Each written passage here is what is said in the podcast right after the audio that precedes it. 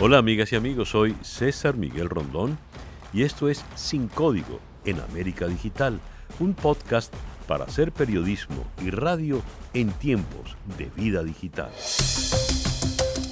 Para el día de hoy, esperanza y futuro para los Dreamers. Desde hace casi una década se les dice Dreamers, soñadores. Personas que llegaron a los Estados Unidos como niños pequeños sin permiso legal otros eran adolescentes o tenían poco menos de 20 años. Hoy son adultos completos, con carreras y familias. En promedio tienen entre 25 y 38 años. Han pasado años preguntándose si serían expulsados del único país que realmente conocen. Cerca de 700.000 personas corrían ese riesgo provienen de todo el mundo, aunque la mayoría es de Latinoamérica. De acuerdo con datos del 2019 del UCIS, la Oficina de Servicios de Ciudadanía e Inmigración de los Estados Unidos, México es el país del que proviene la mayoría de los Dreamers, representando 80.3%, seguido por El Salvador con 3.8%, Guatemala 2.6%, Honduras 2.3%. Sin embargo, entre los 15 países de origen de los portadores de DACA se encuentran Corea del Sur, Filipinas, India y Jamaica. La decisión de la Corte Suprema de Justicia de los Estados Unidos del jueves 18 de junio fue estrecha, con cinco votos a favor y cuatro en contra. En ella se sostuvo que la administración de Trump no siguió los procedimientos adecuados para dar por terminado el DACA, la acción diferida para los llegados en la infancia, la política que introdujo en 2012 el entonces presidente Barack Obama. El juez conservador John Roberts se sumó con los cuatro jueces progresistas para determinar que las acciones del gobierno fueron arbitrarias y caprichosas bajo la Ley Federal de Procedimiento Administrativo. Como vemos, la decisión no fue sobre el fondo, sino sobre la forma. El fallo no abordó los méritos del programa o la decisión de terminarlo. La Corte Suprema solo dictaminó si el gobierno de Donald Trump había actuado de acuerdo con la ley al tratar de hacerlo. Las reacciones ante el fallo no se hicieron esperar. Escuchemos al senador demócrata Chuck Schumer. Déjenme decirle algo a los geniales niños DACA y sus familias. Esto es solamente el principio. Se van a convertir en ciudadanos americanos, en geniales ciudadanos americanos.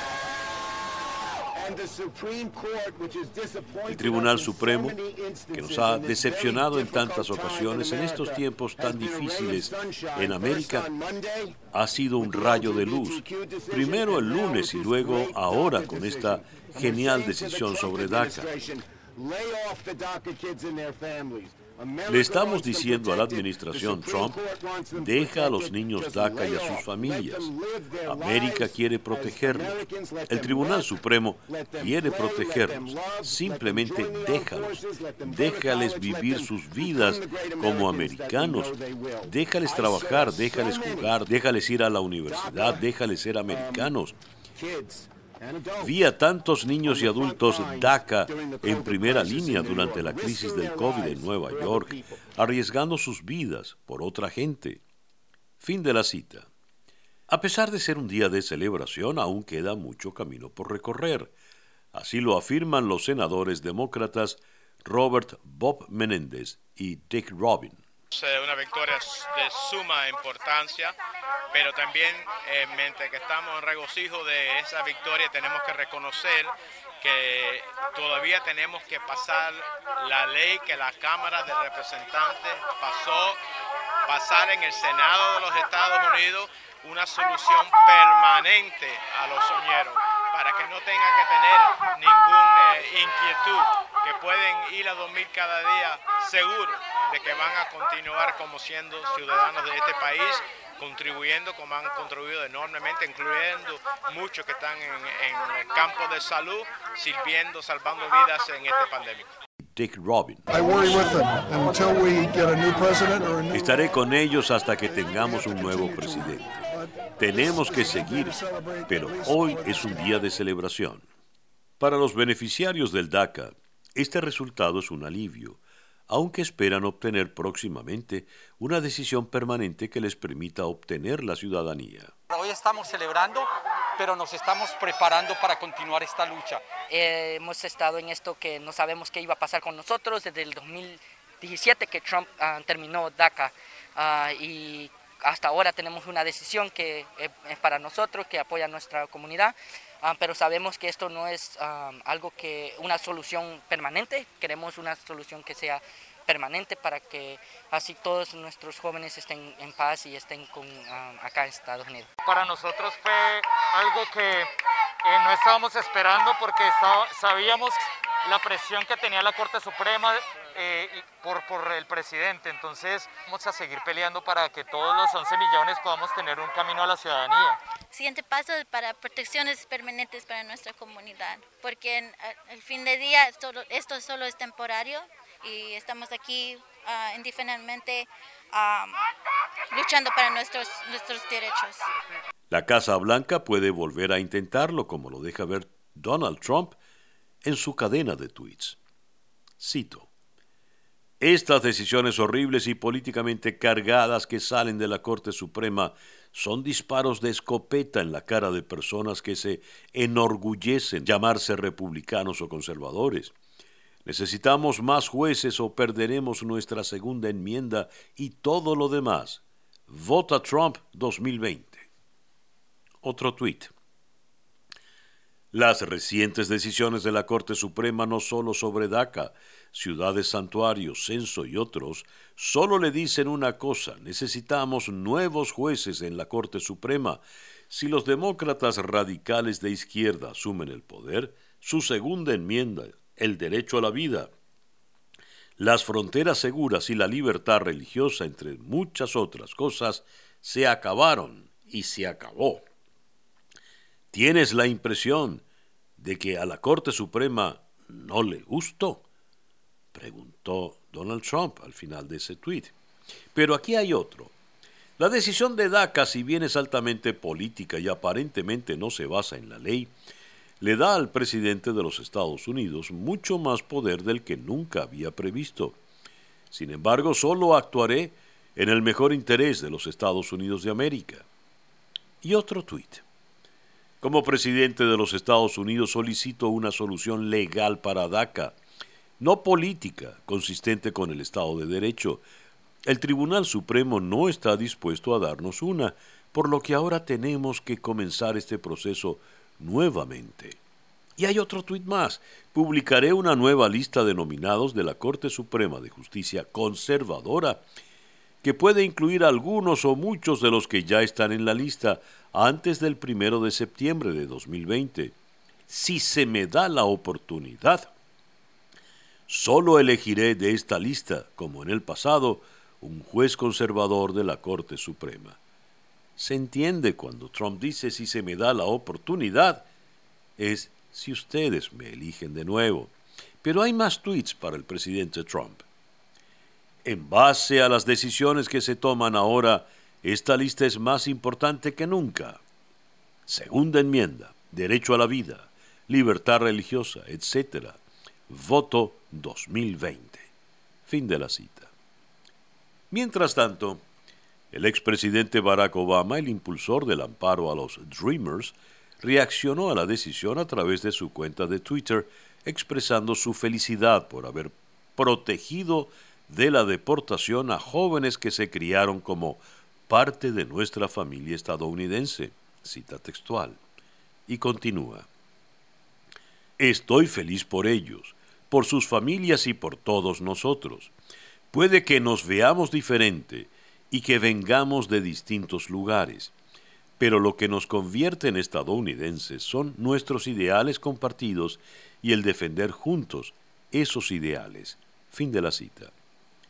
Por lo pronto, no parecería conveniente para Donald Trump atentar con lo que recogen las encuestas en plena campaña electoral. Según el Pew Research Center, 74% de las personas en los Estados Unidos apoya que se le otorgue estatus legal a los migrantes que vinieron a los Estados Unidos a edad temprana. En pleno escenario electoral, donde las encuestas le dan cierta ventaja al candidato demócrata Joe Biden, ¿qué representa una decisión como esta para Donald Trump? Abordemos el tema con Nick Miroff, reportero de The Washington Post, que cubre la aplicación de la ley de inmigración, las fronteras y el Departamento de Seguridad Nacional. Hola Nick, gracias por atendernos en nuestro episodio de hoy. Buenos días, un placer estar con ustedes.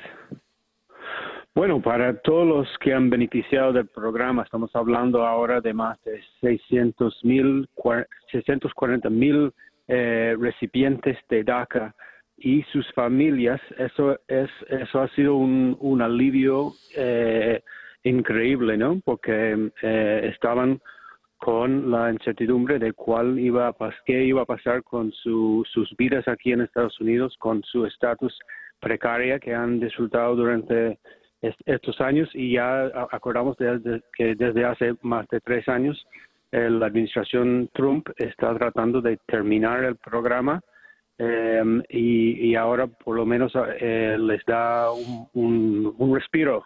Hasta, o sea, e, es importante señalar que, que la decisión no es eh, sobre la legalidad de DACA o no, sino la manera en que la administración trató de terminarla. Han dicho que fue eh, algo, una decisión caprichosa ese es un término que puede ser muy delicado, fuerte, eh, legalmente hablando, ¿no? Ahora, políticamente, ¿qué significa esto para Donald Trump? Eh, bueno, sabemos que las encuestas muestran una, una amplia popularidad eh, del programa de, DACA, digamos. hasta una mayoría de republicanos Em, están opuestos a que deporten los beneficiarios de DACA. Entonces, Trump ahora eh, está con la, con la decisión de si eh, procede con un nuevo intento para terminar DACA, como ha prometido hacer, o dejarlo, dejarlo eh, y, y, trabajarlo lentamente para, para quizás enfrentar esa decisión después de, de la elección. A ver, y eh, resulta que el, eh, la votación fue 5 a 4 y, y el juez eh, Roberts es el que marcó la diferencia. Viene luego de la decisión con relación a, la, a las personas LGBT que pueden mantener su trabajo, también decisión importante. Son dos reveses para el presidente Trump. ¿Por qué? Correcto. Bueno, hemos visto en estos dos casos eh, decisiones que van contra eh, los conservadores. Em, en el caso de, de la LGBTQ, este, el, mismo Gorsuch, que, que, fue un juez eh, puesto por Trump, em, fue que escribió la decisión y, y le ha frustrado mucho muchos apoyadores del, presidente que dicen eh, que, ha, que ha sido una, una traición, tanto como ahora con Roberts, eh, John Roberts, el, el jefe de la, de la Corte, que escribió la decisión sobre DACA, eh, y, el presidente Trump inmediatamente lo denunció, llamó como si, como si fuera un, tiro en, la cara de una escopeta eh, por el nivel de shock que, se sintió. Eh, pero lo que estamos viendo es la independencia de la Corte que, que, no, no siguen una línea política ni hacen decisiones que, que, podemos siempre contar por, por, una línea política. Claro. Cuando hablamos de DACA, eh, ¿esta medida beneficia a cuántas personas aproximadamente y de qué edades? Bueno, eh, en total han sido 800 mil que, han participado en el programa, pero actualmente los que volvieron a registrar son 640 mil. Entonces, eh, estamos hablando de, muchas personas. Em, La, la pregunta ahora es si la, esta decisión obliga a la administración a volver a abrirlo y, y aceptar nuevos eh, aplicantes. Eh, pero hay que acordar que estos son personas que han sido eh, llevados a Estados Unidos eh, antes de la edad de 16 años y que han cumplido con varios requisitos. Tienen que eh, haber terminado la secundaria o servido en el, en, eh, en el, hecho un servicio militar y no pueden tener eh, eh, un récord criminal o violaciones criminales. Ya. Eh, tengo entendido la mayoría vienen de familias mexicanas, ¿es correcto? Eh, sí, la mayoría son, son mexicanos. Pero, Ahora- pero vienen de muchos países también. Sí. Ahora, la- una última pregunta, eh, Nick. Eh, es una decisión temporal la de ayer por parte de la Corte Suprema. Es decir, el presidente Trump podrá volver a insistir sobre esto, como lo decías al principio, pero ¿qué puede ocurrir después de noviembre? Porque todo lo que haga el presidente en este momento eh, lo hace con una estrategia electoral por delante, evidentemente. Claro, e- es- esta decisión de la Corte Suprema toda no resuelve el- el- la pregunta del estatus de estas personas ni de la legalidad de DACA. Solamente lo que dijo la, este- este fallo es que la manera en que terminó el DACA, el programa, no fue legal y tienen que, que volver a hacerlo. Entonces, em, deja por adelante qué hacer con estas personas, tanto como los millones y millones que, de personas sin estatus legal en Estados Unidos. em, y su futuro eh, se, se supone que tendría que enfrentar eh, el Congreso y la próxima administración, sea Trump o sea de Biden. Gracias, Nick. Era Nick Miroff de The Washington Post desde la ciudad de Washington. Y bien, así hemos llegado al final de nuestro podcast por el día de hoy. Esto es Sin Código en América Digital, un podcast para hacer periodismo y radio en tiempos de vida digital.